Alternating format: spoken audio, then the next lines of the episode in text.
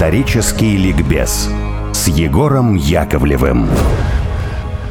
Добрый день, дорогие друзья! Поздравляю всех с праздником, с Днем Защитника Отечества. И сегодня мы поговорим в программе «Исторический ликбез» с Егором Яковлевым, собственно, о защитниках Отечества. У меня в студии будет замечательный историк э, Великой Отечественной войны, кандидат исторических наук Алексей Валерьевич Исаев. Алексей Валерьевич, приветствую! Здравствуйте! Вот какую тему мы выбрали для сегодняшнего разговора. В 2024 году исполняется 80 лет э, со дня трагической гибели гибели двух выдающихся советских людей. Оба они были Николаями, оба они стали героями Советского Союза. Это Николай Федорович Ватутин и Николай Иванович Кузнецов. Один выдающийся военачальник, другой знаменитый разведчик и диверсант. И вот сегодня, э, ну, так получилось, что сама история, сама судьба сблизила эти две биографии, и мы поговорим о каждом из этих людей, ну, может быть, немножко с большим акцентом на Ватутина, потому что Алексей Валерьевич глубоко глубокий специалист именно по этой фигуре. В прошлом году вышла замечательная книга про освобождение Донбасса, в создании которой Алексей Валерьевич принимал участие. Там фигура Ватутина представлена очень рельефно. И вот начнем мы сегодня именно с него. И первый мой вопрос будет таким. Скажите, пожалуйста, Алексей Валерьевич, а насколько Ватутина можно считать типичным советским полководцем? Ватутин не был типичным советским полководцем. Он сильно отличался от своих коллег по цеху, выражаясь современным языком, а, тем, что он был универсалом. То есть он был а, и хорошим штабистом, и одновременно был а, достаточно харизматичным лидером, то есть человеком, который был способен оперативно принимать решения и энергично проводить их в жизнь. Как правило, советские военачальники были ярко выраженными харизматиками, и у них были начальники штаба, люди, которые, э, как правило, не обладали такой мощной харизмой, но, тем не менее, э, тянули такой весьма важный аспект э, работы, связанный с подготовкой документов, формированием боевых приказов и много вещей, которые могут показаться со стороны рутинными, но достаточно важными для деятельности штабов и вообще вооруженных сил. Давайте, может быть, обозначим основные вехи карьеры Ватутина до начала Великой Отечественной войны. Ватутин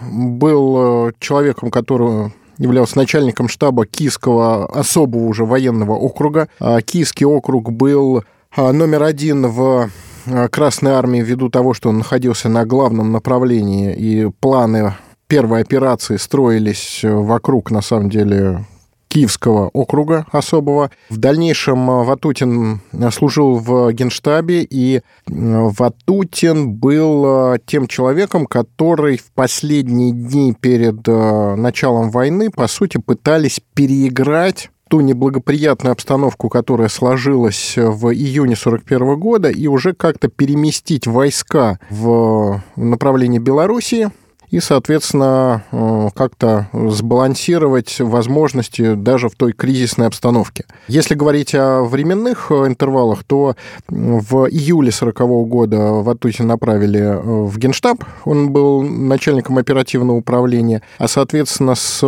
началом войны, как и многие другие, он был направлен в войска, конкретно на северо-западное направление. Его можно считать одним из отцов контрудара под Сальцами. А давайте для наших зрителей поясним роль этого контрудара, потому что э, это важная веха в истории Великой Отечественной войны, и э, я обращаю ваше внимание на то, что жертвой этого контрудара стал никто иной, как знаменитый немецкий военачальник Манштейн, специально отметивший это в своих мемуарах. Да. Контрудар под Сальцами – это первое окружение, правда, не закончившее разгромом, но, тем не менее, это было окружение э, немецкого подвижного соединения 8-й танковой дивизии, тем самым а, было, с одной стороны, сорвано а, немецкое наступление на Новгород, и немцы были вынуждены переиграть свои планы в конечном итоге наступление на северо-западе у них из-за этого затянулось. А еще очень важный аспект этого контрудара заключался в том, что были захвачены важнейшие э, документы, э, во-первых, касающиеся химической войны. Их сразу же опубликовали или, по крайней мере, скажем так, упомянули об их захвате, какие-то выдержки привели, обвиняя Германию в нарушении конвенции. А другой блок документов, он э, как раз-таки остался в тайне от э, немцев, это никому не объявляли, это были документы, касающиеся использования э, самостоятельных механизированных соединений, то есть танковых дивизий. Их оперативно перевели и использовали в том числе для формирования своей концепции применения аналогичных соединений, то есть танковых механизированных корпусов. Поэтому контрудар под Сальцами, он был такой очень важной вехой, потому что впервые немецкое подвижное соединение было в окружении. Это было достижение. Да-да-да, я добавлю, что э, вот результат этого э, контрудара под Сальцами, собственно, в Берлине вызвал, если не панику, то очень серьезное беспокойство. И одним из результатов этого беспокойства, по всей видимости, стал приказ начальника УКВ Вильгельма Кейтеля об изъятии из войск и уничтожении приказа о воинской подсудности в районе операции «Барбаросса». Это секретный приказ, который освобождал немецких солдат и офицеров от ответственности за преступления против гражданского населения. Приказ был абсолютно абсолютно преступный,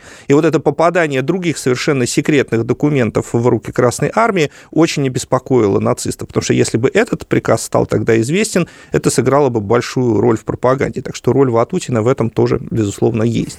Да, в последующем такая очень важная веха в биографии Ватутина – это э, руководство фронтом Э, юго-западном э, в ходе Сталинградской битвы и непосредственно советского контрнаступления в рамках и операции «Уран», и операции «Малый Сатурн». То есть Ватутин э, был, как говорится, един двух лицах. Он участвовал в обоих операциях. Соответственно, «Уран» — это окружение армии Паулюса. И операция «Малый Сатурн», то есть несколько уменьшенные масштабы, она привела к разгрому системы снабжения воздушного, окруженной э, в Сталинграде группировки, и тем самым благоприятствовал ее уничтожению, ну и вообще в том числе последствием Сатурна был срыв э, контрудара старого знакомца Ватутина Манштейна с целью пробить коридор э, для вывода, либо вывода, либо снабжения армии Паулюса в э, Сталинградском котле. Тут такой... Специалист по Манштейну наш. Да, он можно... Я поэтому, когда выступал на цифровой истории, я такой как бы их виртуальную дуэль привел. А если говорить о роли Ватутиной вообще принятия решений в тот момент, это ноябрь-декабрь 42 года. В октябре 42 вышел так называемый, ну, не так называемый он, так и есть, приказ Наркома обороны номер 306, который запрещал эшелонировать стрелковые дивизии. Это были неверные выводы, сделанные из э, событий лета 42 года, боев и под Ржевом, и под Сталинградом, э, и командующим запретили ставить стрелковые дивизии в эшелонированных порядках, то есть два полка в первом эшелоне, один полк во втором. Максимум, что имел командир дивизии, это батальон в качестве резерва. Ватутин попробовал в операции «Уран» наступать согласно этому приказу. Результаты были, так скажем, разочаровывающими. И, по сути, это было э, распоряжение в разрез с канонами тактики, существовавшими уставами. Уставы пытались переделывать, но это было, что называется, уже на ходу делалось под этот приказ Наркома обороны. Нарком обороны у нас был Сталин, если что. И Ватутин взял на себя груз ответственности за то, чтобы этот приказ игнорировать. Он был первым, кто стал этот приказ игнорировать. Это его молча игнорировали, приказ Сталина. И это продолжалось до самого конца войны. В 1944 году так сказали, что крокодилы летают, но низенько, и можно приказ нарушать, но чуть-чуть. На самом деле все его нарушали и ставили так, как было принято э, по предвоенной традиции. Это был просто такой как бы некоторый казус. Э, это не единственный. Было два приказа 306 и 325. Оба их э, в войсках игнорировали. Это вот такая особенность была, что жесткость приказов, она обычно компенсируется необязательностью их выполнения. Но, тем не менее, Ватутин был первым, кто взял на себя этот груз. Если бы он потерпел неудачу в Сатурне. А, его бы прямо обвинили в том, что он нарушает, и судьба могла сложиться незавидно. Но, тем не менее, он взял на себя ответственность. В дальнейшем, вот в дальнейшем он допустил достаточно серьезную ошибку под Харьковом, когда вел наступление Тогда он а, продолжал командовать а, Юго-Западным фронтом и к Днепру, и в тыл немецкой группировки на Донбассе. И вот это наступление в разных направлениях, им воспользовался его, опять же, старый знакомец Манштейн, нанес результативный контрудар, который привел к достаточно неприятным последствиям потери Харькова. Уже освобожденного. Да, его освободили раз. в феврале, а, соответственно, в середине марта его снова теряют. Советские войска были отброшены за реку Северский Донец, но, тем не менее, этот промах а, простили Ватутину, не, простили Голику, который непосредственно был командующий соседнего Воронежского фронта. Он потерял а, Харьков, то есть он, его фронт отвечал непосредственно за город Харьков. И последствием этого было то, что Голику отправили а, Главное управление кадров. Голиков это не забыл, и потом выступал против Жукова, который, собственно, был инициатором этой рокировки, снятия Голикова с фронта и постановки на Воронежский фронт Ватутина. Но в дальнейшем Ватутин э, как командующий Воронежским фронтом, принял на себя удар, главный удар немцев на э, Курской дуге, и все уже догадались, что его противником снова был Манштейн. Ну, давайте пару слов э, расскажем о действиях Ватутина в Курской битве. То есть, смотрите, какая э, богатейшая биография полководца, да? Во время наступления немцев 41 года он обороняется на северо-западном направлении, потом Сталинградская битва, и вот теперь Курская битва. В общем, очень, очень богато в самых самых горячих местах он э, побывал во время Великой Отечественной. Да, действительно, он был, что называется, на острие э, главного удара или направлении, где оборонялись. А, надо сказать, что именно под Курском он себя проявил как человек, э, способный выполнять одновременно обязанности начальника штаба и командующего фронтом, поскольку он не вполне доверял одному из своих командующих, командующий 69-й армии Крюченкин, он такой был ветеран гражданской войны, такой весь порубленный, но э, его э, способности действовать в условиях применения там, танков, авиации, они вызывали некоторые сомнения. Он своего начальника штаба а, Иванова услал а, Кричанкину, а сам фактически взял э, и руководство штабом, и руководство фронтом на себя. Он достаточно результативно в соотношении с тем, что по нему был нанесен удар гораздо больше силы, чем ожидалось. Ему надо было прикрывать более широкий фронт.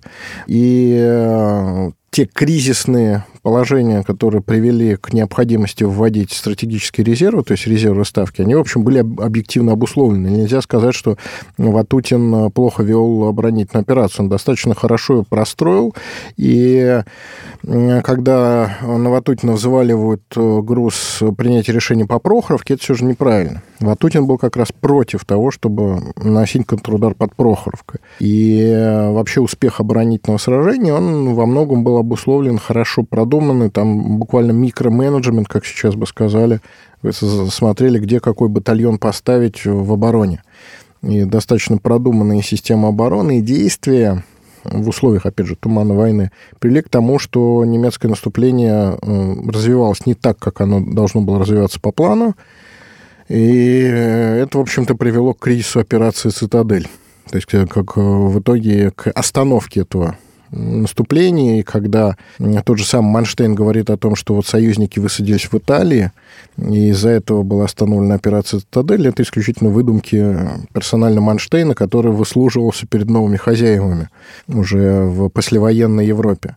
А так э, Остановлена была операция «Цитадели» ввиду небольшого продвижения, то есть недостаточного, э, и в силу начавшихся советских контрнаступлений. А можно ли сказать, что действия Ватутина, они были творческими? Да, э, его иногда называют со ссылкой на немцев, что вот он шахматист.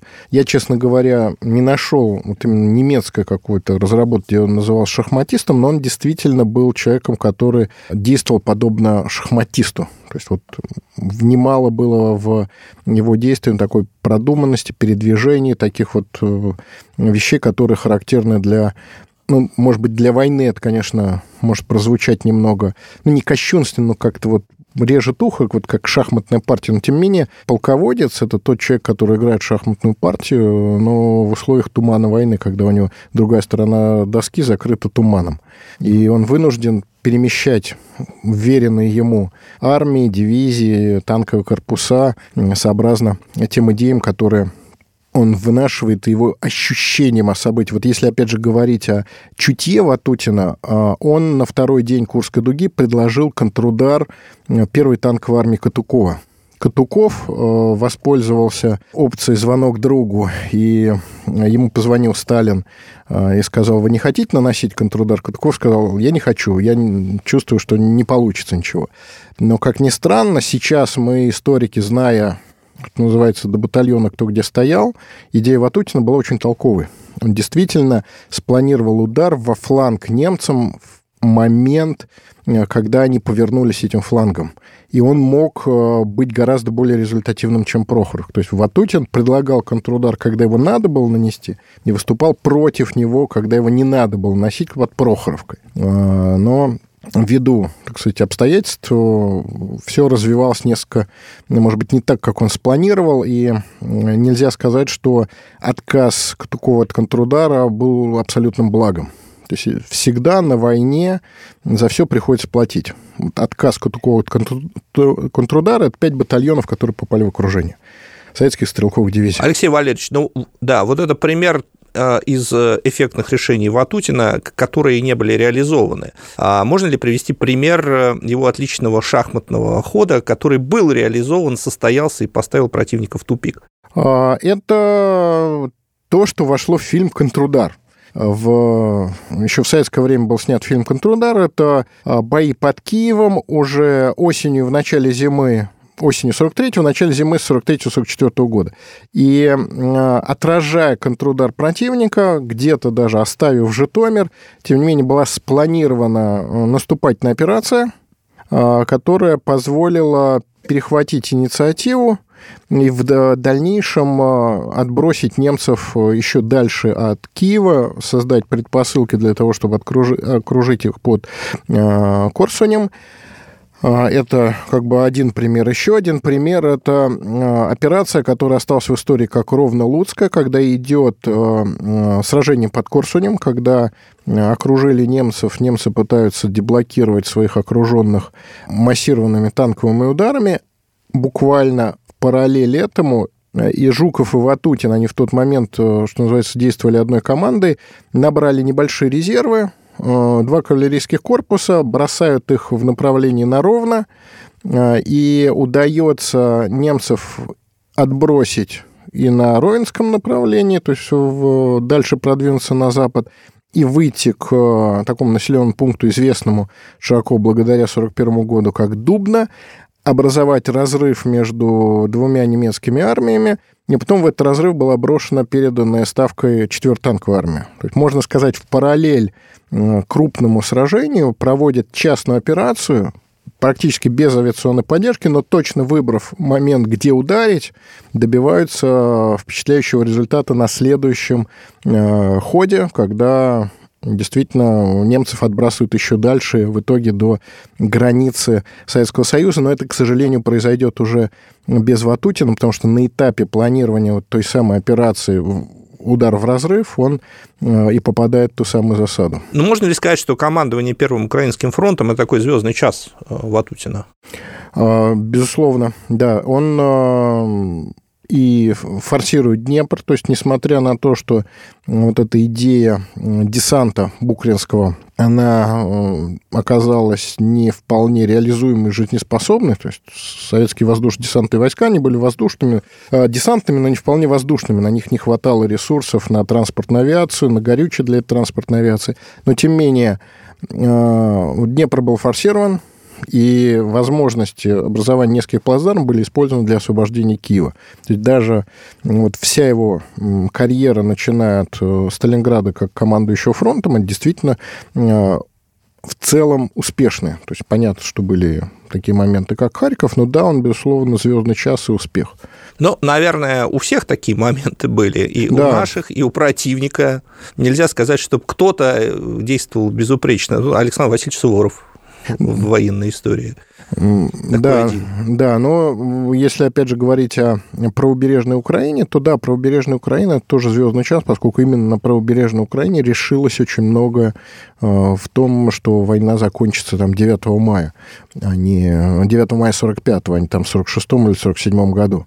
И вот эта вот именно маневренная война с постоянным переносом направления удара и э, сбором резервов для этого переноса и выбор места, где ударить, потому что всегда важно выбрать место, где ударить. И Ватутин как раз демонстрировал свою способность просчитать, где надо э, ударить, чтобы получилось. И вот я считаю, что вот фильм «Контрудар», он, может быть, не самый известный в России сейчас, он, может быть, не так, опять же, был известен в советское время, но он довольно четко показывает работу командующего, когда он должен э, видеть несколько неизвестных, где противник, где всплывет он для следующего удара. Это все очень э, такая вещь на грани э, науки и искусства. Друзья мои, ну вот отличная рекомендация фильма для просмотра в День защитника Отечества, мне кажется. Да, он э, именно такой, как вот, как работают штабы. То есть не столько даже вот, поставить себя на место рядового бойца, а поставить себя на место человека, который планирует операции. А вот такой вопрос. Как, как можно охарактеризовать репутацию Ватутина к началу 1944 года в Красной армии? Как к нему относился Сталин? Как к нему относились э, руководители генерального штаба? Э, вот как, каково его место среди плеяды э, лидеров Красной армии? А отношения, на самом деле, его отдергивали. То есть он был э, человеком, способным рисковать, а вот э, риск, он, э, конечно, мог обернуться и неудачей. Риск часто был оправданным, но Сталин его отдергивал за вот эти вот рискованные ходы. То есть, а, опять же, опираясь и на свою там, интуицию, свои представления о противнике, Ватутин был очень что называется, человек рисковым. И это вызывало определенное неудовольствие, в том числе на самом э, верху. То есть в э, ставке Верховного Главнокомандования лично Сталина. Но, тем не менее, должность э, командующего фронтом за Ватутиным сохраняли.